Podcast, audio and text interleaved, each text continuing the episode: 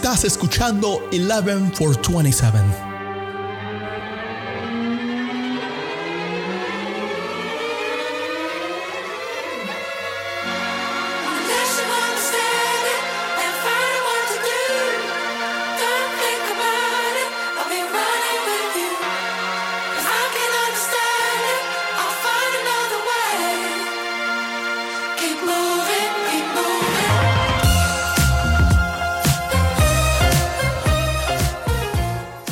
Hola, ¿qué tal? Hoy es martes 8 de marzo del año 2022. Mi nombre es Ricardo Quintero y bienvenidos al episodio número 19 de 11 for 27, ese podcast de fútbol internacional que de lunes a viernes convierte el análisis del deporte más bello del mundo en diálogo.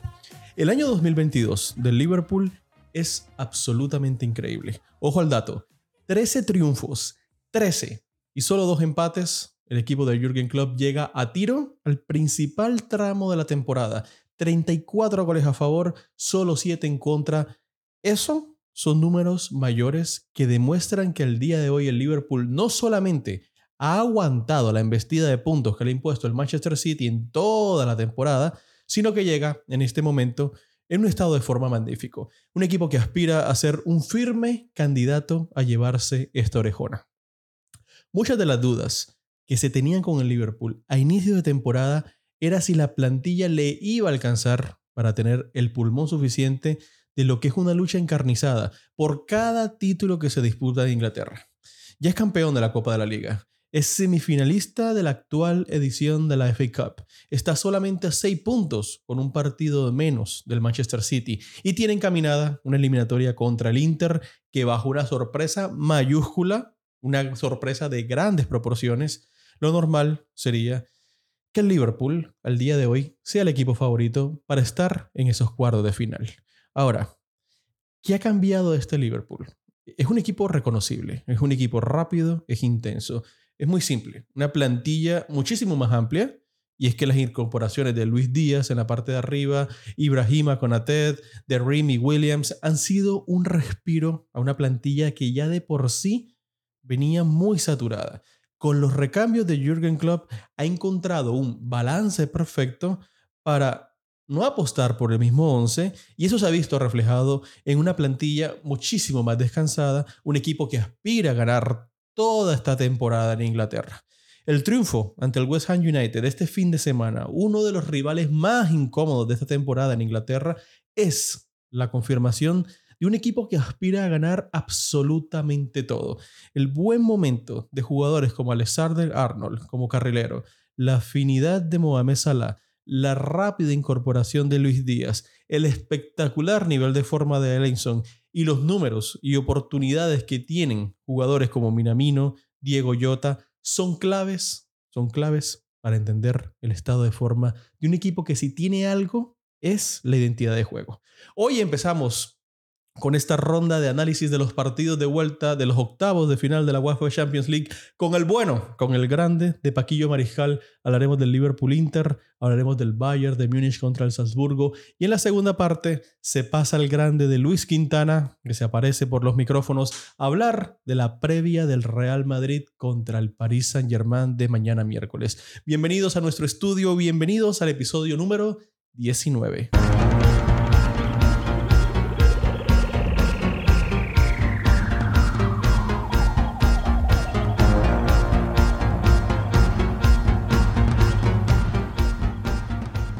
Y abrimos hoy martes en nuestra primera parte de 11 for 27 con un hombre amante de la música, amante de la vieja música, de la música viejuna, del buen rock. Un hombre que aprecio y con el que me la paso muy bien hablando de todo. Me traigo el bueno de Paquillo Mariscal. ¿Cómo estás, tío?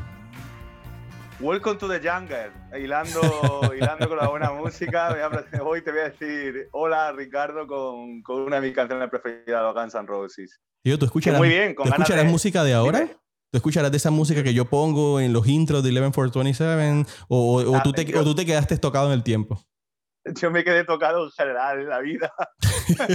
Pero no, me quedé tocado. Sí me quedé, a ver, musicalmente hablando, eh, me quedé muy arraigado a, pues te diría que a principios de milenio poco más. A ver, escucho todo lo, escucho todo lo que sacan nuevo, eh, artistas antiguos, pero de lo nuevo, mira, voy a decir un placer culpable que se suele decir, ¿no?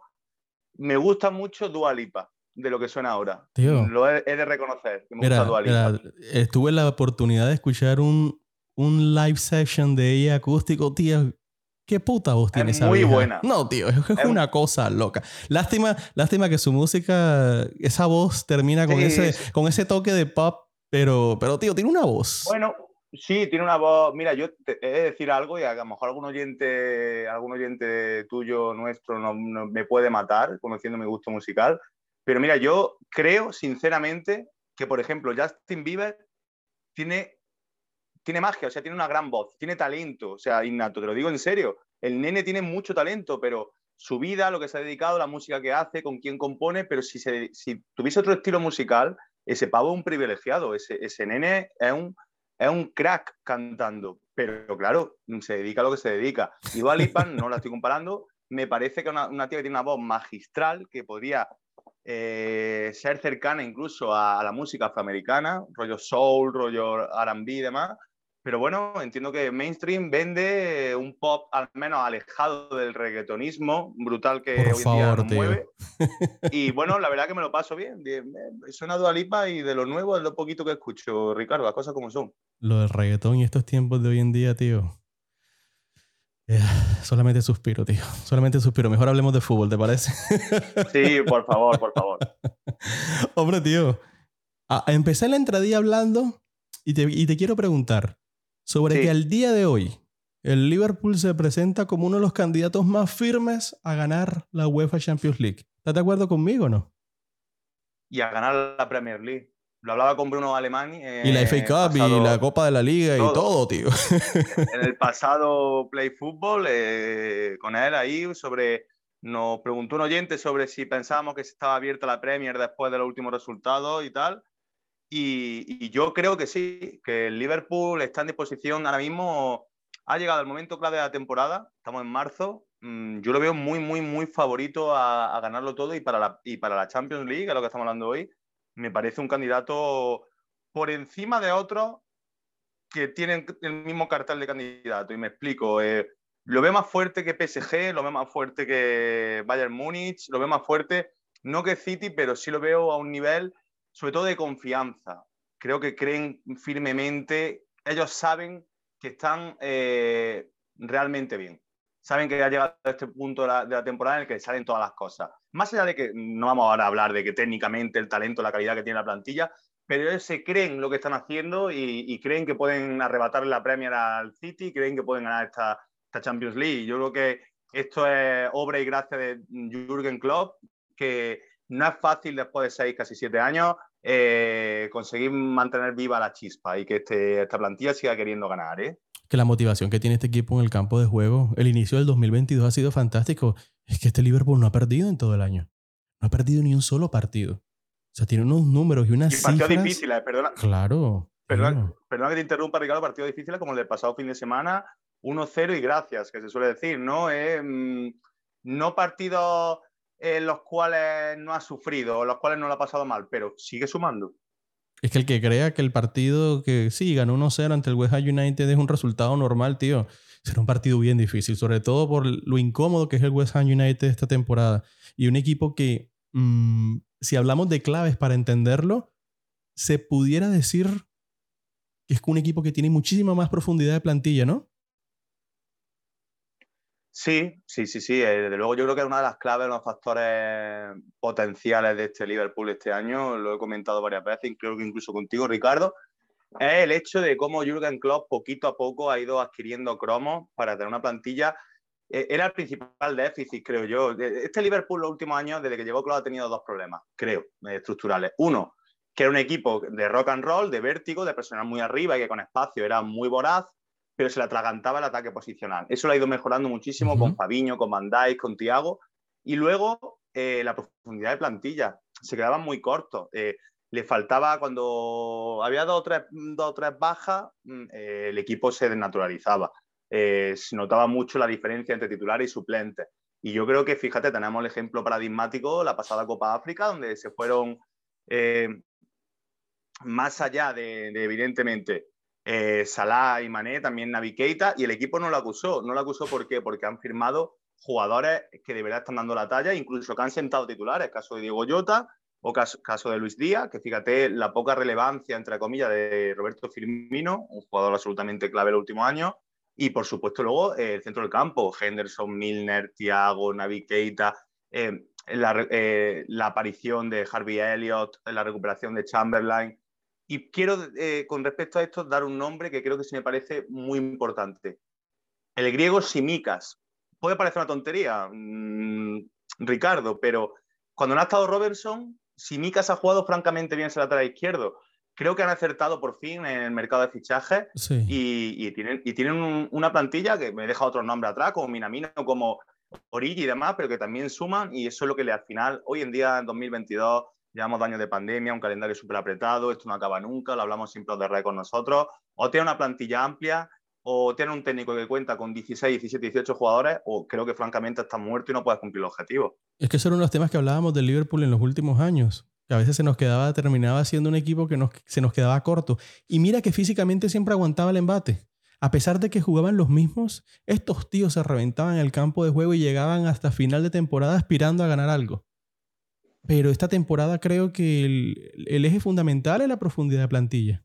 Con la profundidad de plantilla se entiende las rotaciones, se entiende cómo el equipo llega tan fresco a este tramo tan importante de la temporada donde mucho llegas con las piernas cansadas. Y mira lo del Liverpool que qué importante, qué importante ha sido la contribución de esas nuevas llegadas para que justamente como tú bien lo decías, en la Copa de África, con las piezas tan importantes que tenía este Liverpool, haya logrado sobrevivir. Y ya lo hace tan bien, tío. Es que este 2022 del Liverpool es una, es una locura. locura.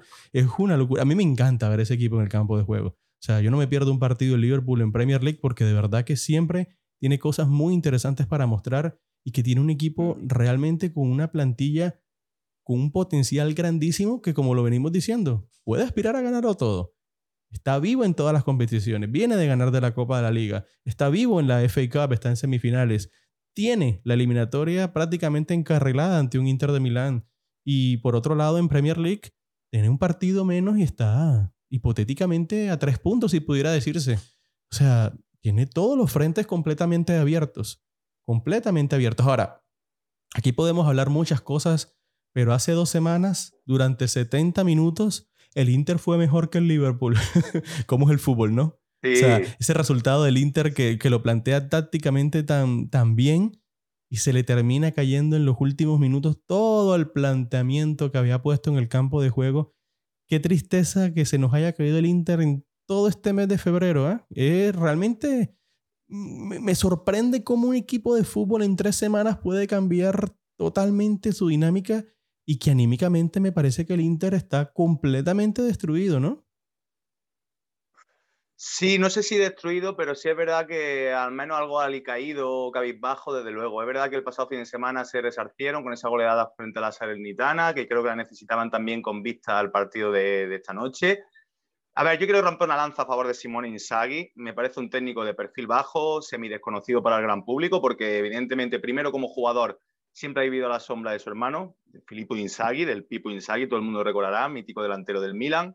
Y segundo, como técnico, eh, más allá del que siga la Serie A o tenga un poquito de, de, sea un poquito parabólico y conozca su obra del Alacho, creo que ahora mismo, bueno, eh, este, está haciendo una labor encomiable con el Inter de Milán a pesar de estos últimos 20 días, porque no es fácil, no es nada fácil recoger el legado de Antonio Conte, ¿eh? ojo, es muy complicado. Y ahí tenemos los ejemplos de cuando se fue del Chelsea, cuando se fue de la Juve, incluso cuando dejó la selección italiana. Muy difícil. Y creo que Inzaghi ha sabido, primero, eh, mantener todo lo bueno de Antonio Conte, una plantilla que creía firmemente en lo que dejó el técnico del Tottenham actualmente, y introducir sus pequeños matices, también evidentemente condicionados por la baja de Lukaku o de Akraz, que te hace jugar de otra forma, ¿no?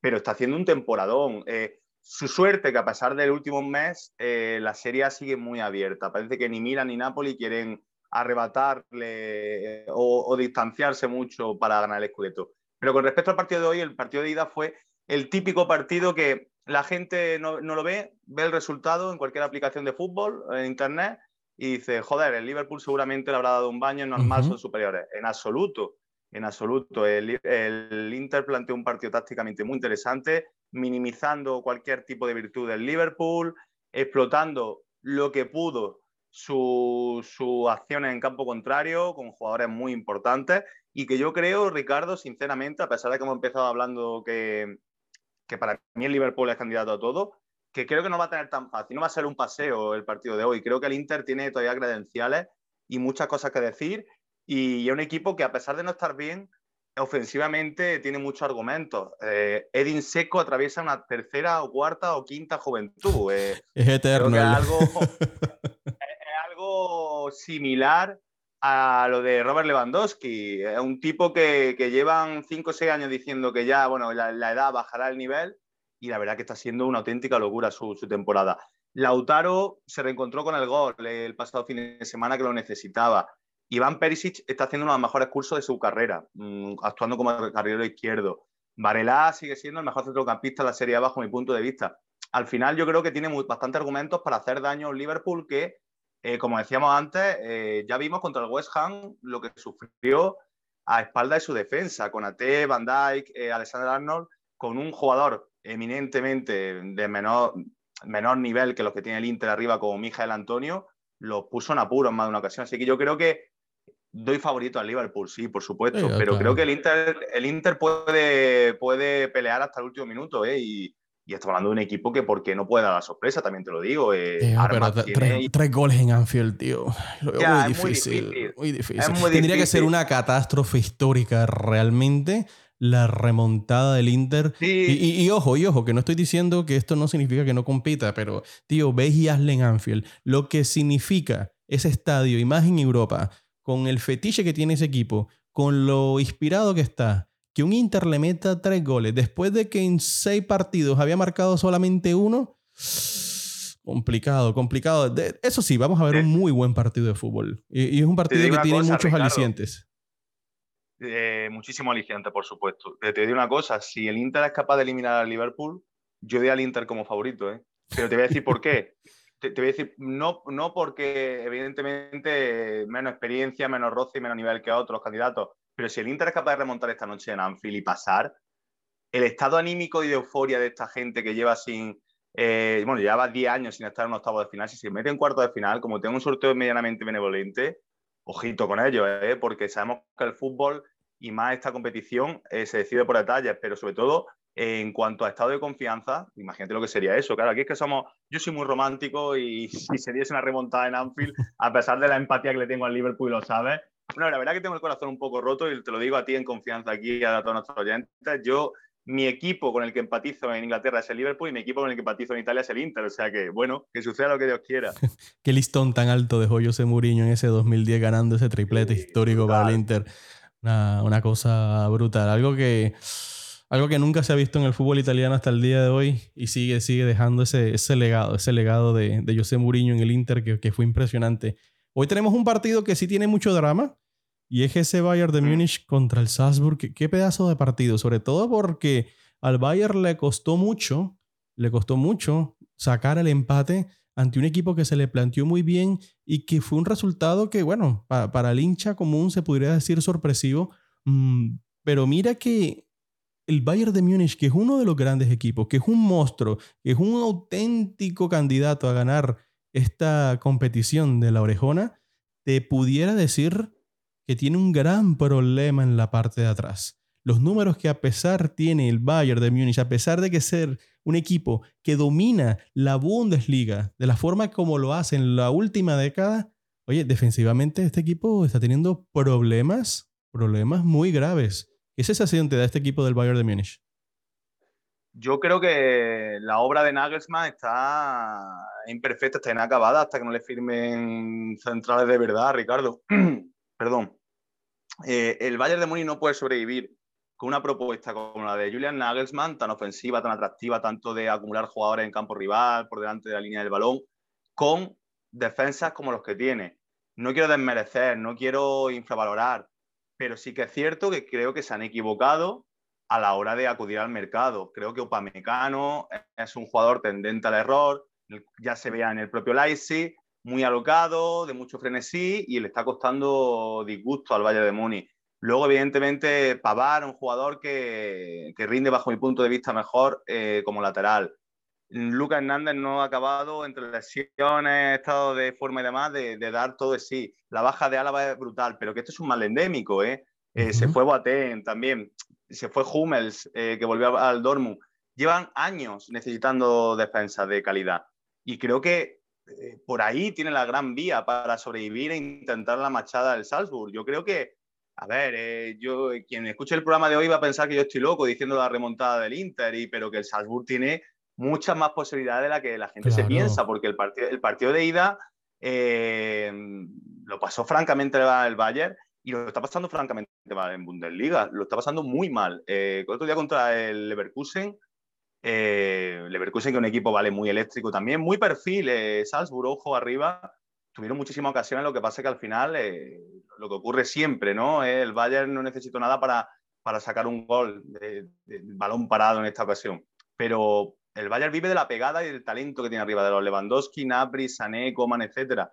Pero tiene muchísimos problemas. Necesitan un medio centro defensivo que acompañe a Kimmich, bajo mi punto de vista, y necesitan defensa de garantía.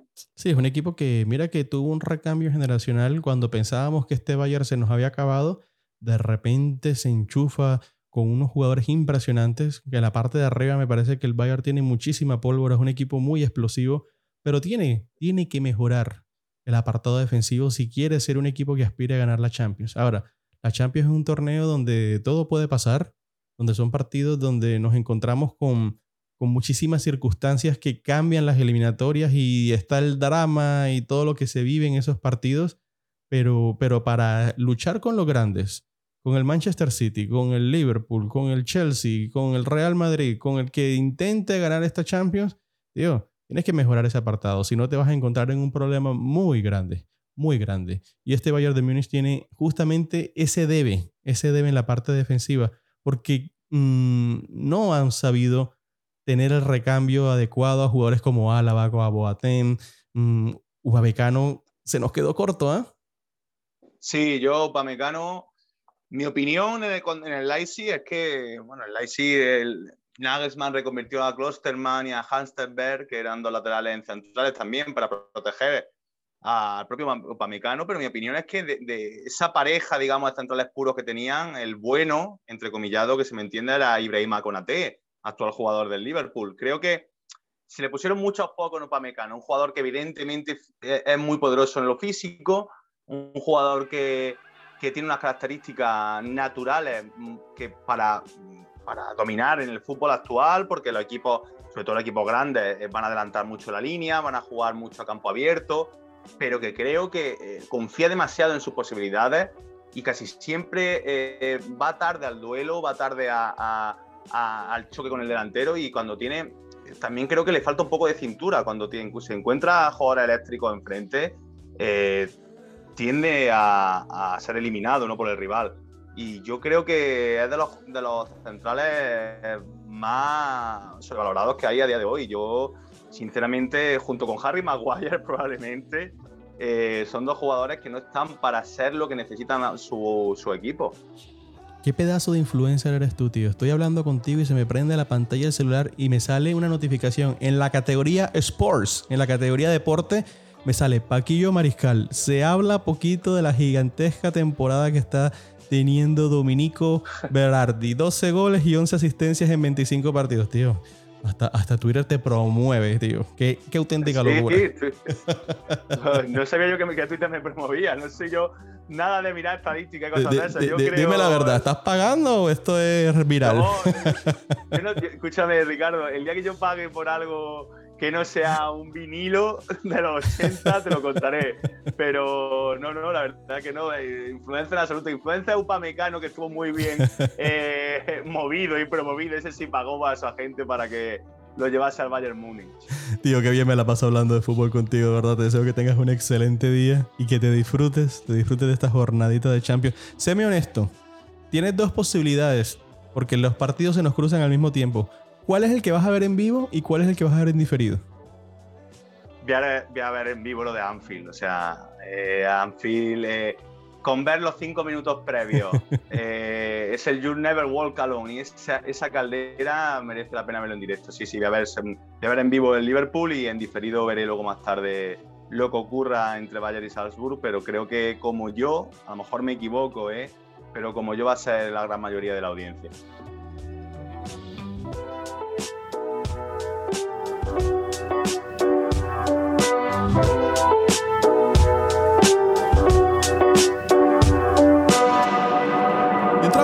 Nuestra segunda parte de 11 for 27 y me traigo al bueno, al grande de Luis Quintana, que después de dos años se pisa una puta biblioteca, tío, estudiando comunicación social. Hombre, eh, eso, eso tiene mérito, ¿no? Sí, la, la- la verdad que sí, porque nunca he sido muy de, muy de biblioteca y piso la biblioteca precisamente para algo fuera de, de lo que es el ámbito educativo. De la no hay carrera, bueno. no hay carrera donde tú aprendas más trabajando que en el área de la comunicación. Porque todo eso que te comes en la, en la universidad, toda esa teoría que te comes, tío, eso, eh, Eh, esos, esos son, esos son solo libros, son solo hojas, ¿no? Sí, sí, sí, aquí hay que, hay que ponerse y hay que practicar, si no, no sale, está claro. Hombre, tío, ¿cómo va todo? Pues muy bien, muy bien, ganas de, de hablar de, de este Madrid PSG, a ver qué, qué no te para, así que vamos con todo, So- con, con esa previa, ¿no? Sobre todo, sobre todo cuando tenemos una semana con, con tanta Champions, pero sobre todo con tanto drama, porque el factor eliminación es lo que hace que esta semana sea especial. Hoy se van Sí. ocho, se van a ir esta semana, bueno, esta semana se van cuatro y la próxima semana se van cuatro. Se nos irán ocho equipos y nos quedarán ocho para los cuartos de final de esta UEFA Champions League. Y sin duda alguna contigo me siento para hablar uno de los partidos más apasionantes, ese Real Madrid Paris Saint Germain, que se juega en el Santiago Bernabéu, el partido más mediático que tiene esta fase de los octavos de final de la UEFA Champions League. Y vaya pedazo de partido. Te quiero preguntar, ¿qué tanto influiría una posible lesión de Kylian Mbappé en un partido donde fue tan trascendental ante un equipo del Real Madrid que estuvo completamente desaparecido, donde tácticamente no nos dejó absolutamente nada y donde prácticamente el francés fue el eje dinámico de todo su equipo? ¿Cómo lo ves? Bueno, creo que sería una baja importantísima, como no puede ser de otra forma, ¿no? Al final Mbappé demostró en el partido de ida que, se, le, echó al, al PSG al- a la espalda, fue el jugador diferencial del partido y yo creo que en el caso de que, de que se diese eh, sería una baja mm, muy difícil de, de reparar. Eh, ha salido la lista de, de convocados del PSG, está Kylian Mbappé y yo lo personalmente creo que no hay duda que, que jugará, jugará desde el inicio, yo creo. Y es que yo creo que es un partido que él jugaría aún estando cojo, la verdad. Creo que ya tiene que ser algo muy grave para que, para que Kylian Mbappé no salte de inicio en el Santiago Bernabéu. Llama mucho la atención lo del Paris Saint Germain, de un equipo con tantos buenos jugadores, con tan buenos jugadores, con tanta plantilla y que todavía no sabe qué ganar como visitante en esta edición de la Champions. Es muy curioso lo del Paris Saint Germain, que, que le cuesta mucho. Le cuesta mucho cuando está fuera del Parque de los Príncipes. Solo ha ganado el 47% de los partidos lejos de casa. Y creo que eso es un número que invita al madridismo a tener un, un optimismo, un optimismo, un optimismo bien grande sobre una eliminatoria que, que el que pase quedará muy bien parado para el resto de temporada. ¿eh? Sí, yo creo que al final es una, una semana muy importante para, para el Madrid, ¿no? De esto que se dice, o sales por la puerta grande o vas a urgencias. Yo creo que es un partido totalmente, totalmente crucial y el dato que me acabas de dar, la verdad que lo desconocía, que solo había ganado el, 45%, el 47% de los partidos en Champions fuera de casa. Y yo creo que es una razón más que invita, que invita al optimismo, ¿no? Yo creo que al final, ya lo hablábamos el otro día, ¿no? Un, un escenario eh, con, con ese aura como lo es en Santiago Bernabéu, como lo es en, en una noche de, de, Copa de Europa. El equipo creo que viene de dejar una buena, una buena imagen en, en, los últimos partidos, creo que ha mejorado con respecto a semanas anteriores, yo creo que eh, invita al optimismo, ¿no? Eh, un, un Real Madrid que, que, como te digo, yo creo que es una semana crucial, porque al final la liga, quieras o no, ya la tiene, yo me atrevería a decir que medio atada, y, y, y la Champions es, eh, eh, muchas veces esa bala ¿no? que, que, que te hace diferenciar una, una, temporada buena. mm, Si ganas la liga, por ejemplo, pero si ganas la Champions también junto con la liga, pues ya redondeas una, una temporada prácticamente insuperable. ¿no? Claro, el, que termine pasando esta eliminatoria queda en una posición bastante buena de cara a la temporada. Yo creo que una eliminación para el Paris Saint Germain sería algo muy dramático. Sobre sí. todo por, por, todas las piezas que nos trajeron en este mercado de verano. O sea, traer a Lionel Messi, un Sergio Ramos que no ha terminado funcionando, que prácticamente va a estar sentado en el estadio, pero no va a poder jugar.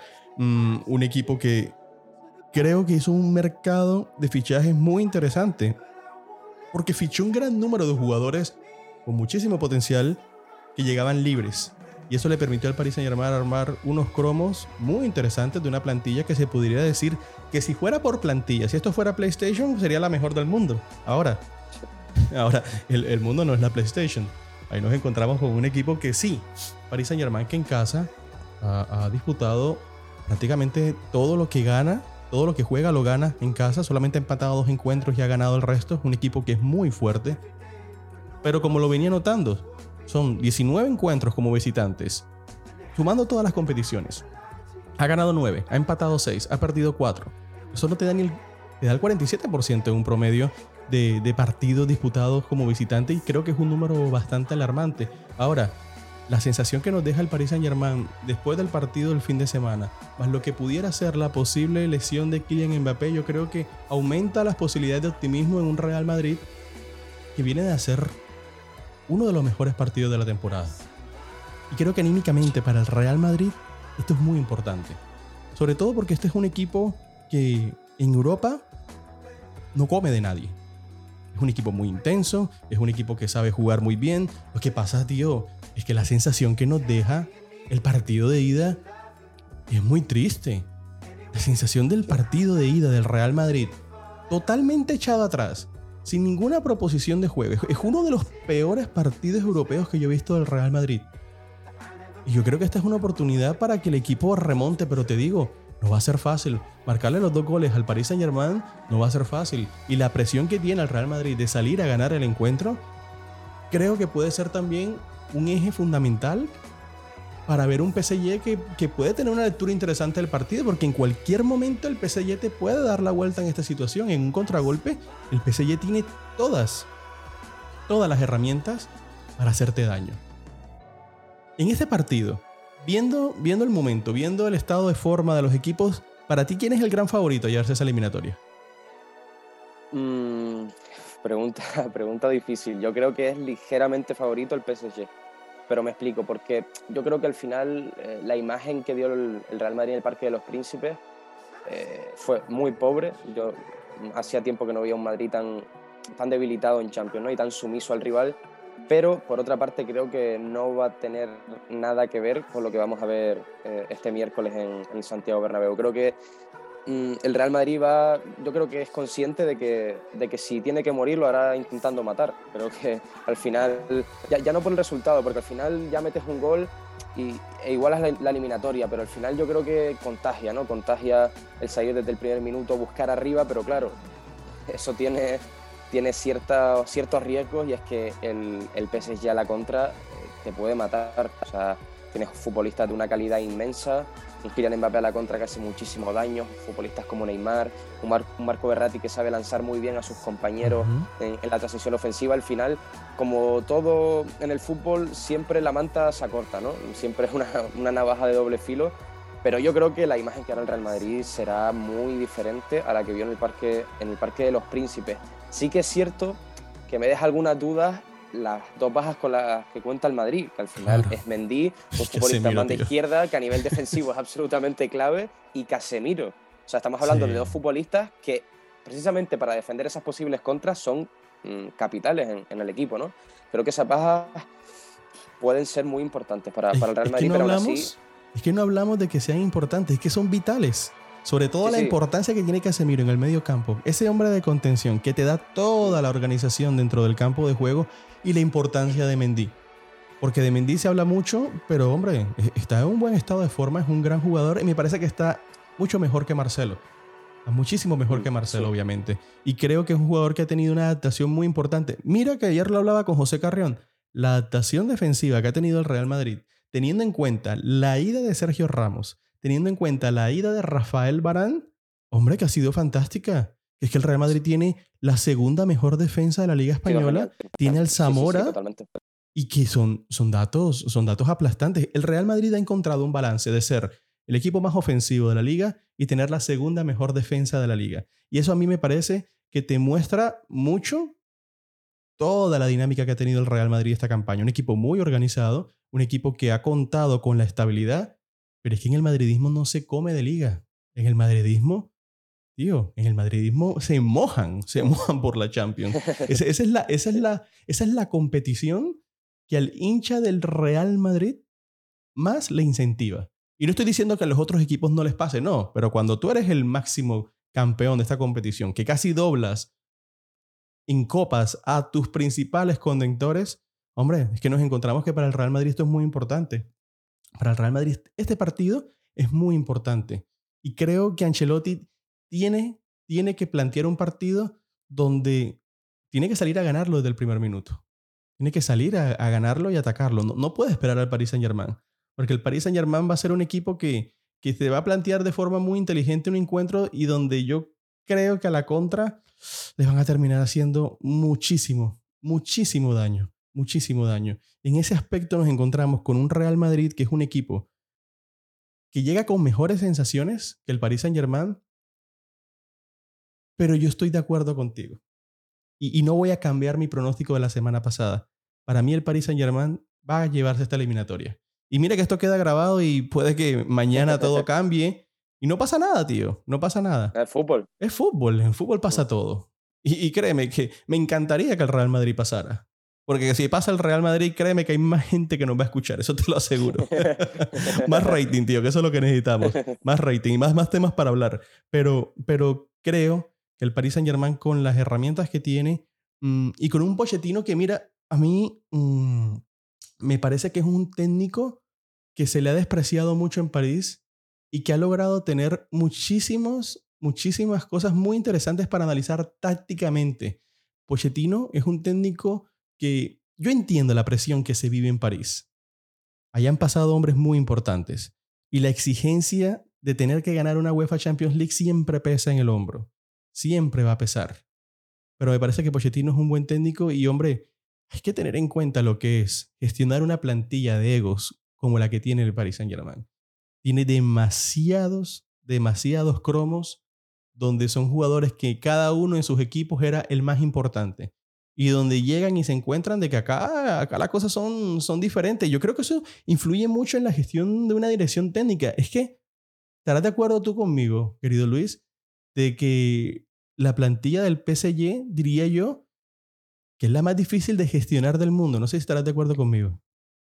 Sí, o sea, bueno, cualquier persona que nos escuche decir que es difícil gestionar una plantilla con tantísimo talento dirá, bueno, a lo mejor pensará que estamos locos, pero es que es un arma de doble filo.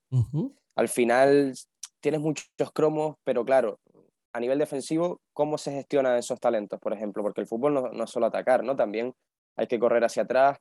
Y el tema de los egos, ¿no? Al final creo que es complicado, es complicado gestionar una plantilla con, con tantos cromos que, que, al final tienen tanto nombre. Eh, evidentemente, Pochettino siempre preferirá que estén los mejores y cualquier entrenador preferirá que estén los mejores y los jugadores más talentosos, pero tenerlos no quiere decir que todo lo que trae eso sea bueno. Siempre. Yo siempre, siempre Eh, toco, hay siempre grupo. toco. Al final el fútbol es también el estado emocional.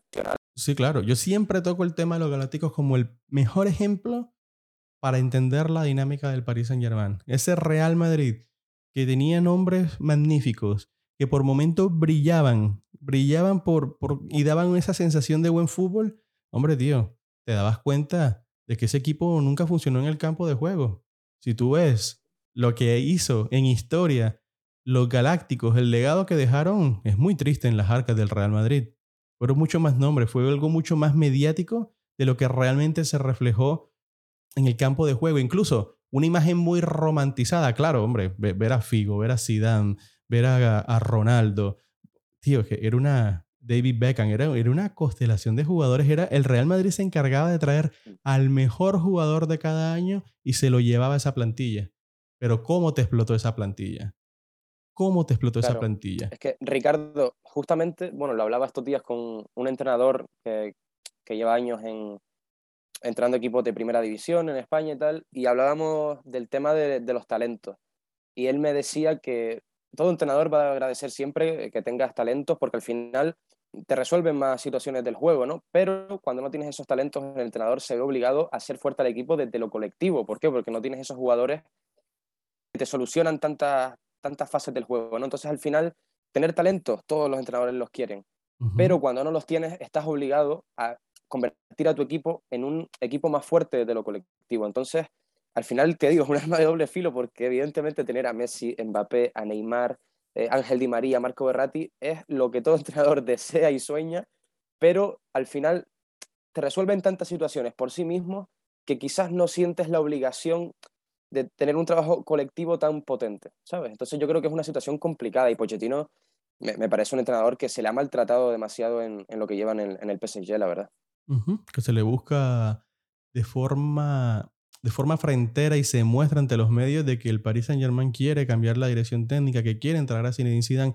Eso no ayuda en la dinámica de los equipos. Me parece que a veces el PSG mm, se plantea mal las estrategias a la hora de mostrar la imagen del club, sobre todo a la hora de presionar a un técnico que, que, hombre, que ha llegado, que ha llegado y que ha intentado trabajar con una plantilla muy interesante de jugadores, pero que, hombre, que todo esto requiere de tiempo. Todo esto requiere de tiempo. Y, y requiere de hacer un trabajo organizado y de tener una mentalidad hacia futuro. Ahí está el ejemplo. Perfecto ejemplo lo vimos el fin de semana. Manchester City 4, Manchester United 1. Con eso, con eso te das cuenta lo que es un trabajo organizado, con paciencia, con una buena dirección técnica y con una muy buena orientación a futuro sobre lo que se quiere de un club y lo que se aspira dentro de un club de fútbol. Querido Luis, qué placer, como siempre, sentarme todos los martes a hablar de fútbol internacional. Hombre, contigo que siempre, siempre me la paso muy bien. Te mando un abrazo gigante y que disfrutes de esta jornada de muchísimo fútbol europeo que sé que te la vas a pasar muy bien y que vas a estar ahí como loco detrás de la pantalla analizando todo lo que pasa este, esta semana. Muchas gracias, Ricardo. Ya, como, como siempre te lo digo, un placer pasarnos, pasarme por aquí y, y hasta el próximo martes, como siempre, ¿no? Claro que sí. El próximo martes me vas a contar, a mí no me vas a contar, se lo vas a contar a todos los oyentes de 11-427. El libro que estás escribiendo, me interesa mucho que vendas la moto acá, así que te abro el espacio el próximo martes. Ahí tenemos excusa porque también hablaremos de las otras llaves de los octavos de final de la UEFA Champions League. Te mando ese abrazo grande y hombre, pásatela muy bien. Igualmente, Ricardo. Y para todos los oyentes de 11-427, gracias por sintonizarnos. Hoy martes, mañana, tendremos un análisis de todo lo que suceda hoy. Tendremos una previa también de la jornada. Como siempre, les deseo que tengan un excelente día y que se la pasen muy bien. Gracias.